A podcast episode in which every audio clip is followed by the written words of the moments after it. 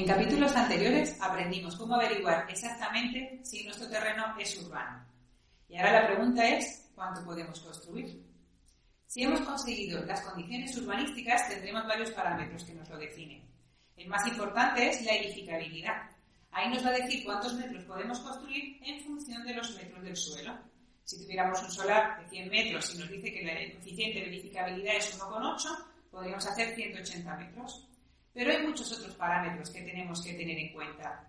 Está la ocupación, que sería como la proyección, la sombra, ¿no? que arroja un volumen. Por ejemplo, si tenemos unas plantas que están superpuestas con terrazas, pues tendremos que tener en cuenta todo ese perímetro.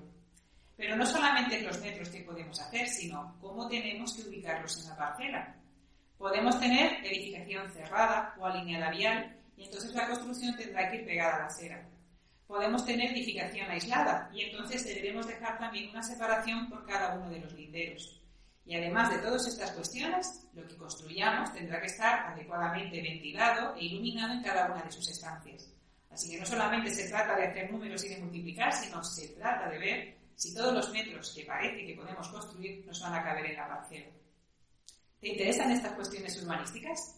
Deja nuestras preguntas en los comentarios para que podamos seguir enseñando. Un saludo blablacasa.com.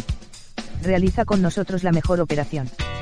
Todos los jueves te ofrecemos las últimas noticias del sector inmobiliario, análisis de mercado y un debate con la actualidad del sector, buscando oportunidades de negocio con nuestros expertos inmobiliarios.